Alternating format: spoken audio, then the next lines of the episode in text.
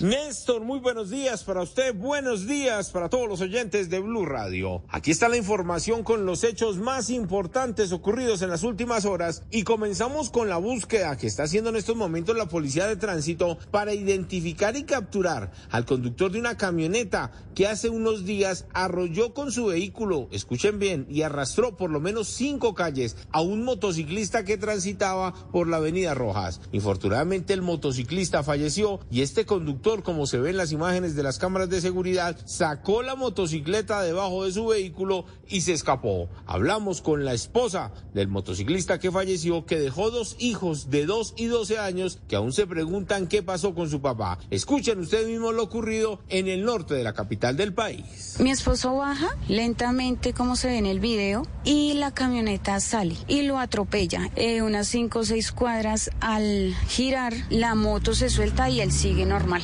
Claro. O sea, no lo auxilia, no lo ayuda, nada. En poder de las autoridades hay varias grabaciones de las cámaras de seguridad. Están tratando de establecer las placas exactas del vehículo donde se movilizaba este sujeto para así capturarlo y que responda por su grave falta. Hablemos ahora de las capturas esta vez de delincuentes que venían robando a turistas que alquilaban casa quintas, fincas en el Tolima, en su gran mayoría viajeros de la capital del país. En el último asalto asesinaron al administrador de la finca, le dispararon y lo lanzaron desde un tercer piso para luego quitarle las pertenencias a todos los bogotanos que estaban en este lugar. La policía en un gigantesco operativo logró capturar a estos criminales y el coronel Libardo Ojeda, comandante de la policía del Tolima, nos contó los pormenores de lo ocurrido. Es así como logramos la captura de cuatro delincuentes que habían eh, sido relacionados con un hecho macabro sucedido el 25 de junio de este año, donde ingresan a un balneario, asesinan y secuestran a su propietario y roban las pertenencias de todos los turistas que allí se encontraban por un valor de 50 millones de pesos. A partir de ese hecho, la Policía Judicial inicia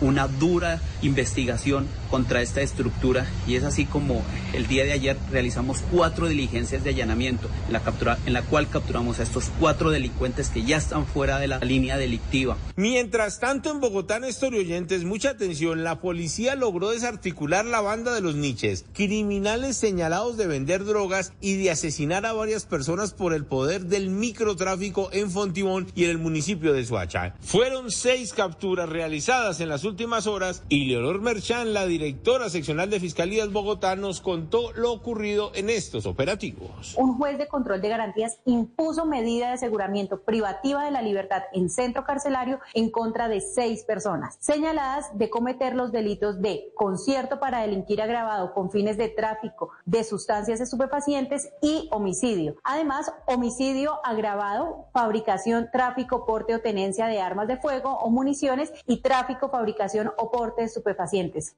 Edward Porras, Blue Radio.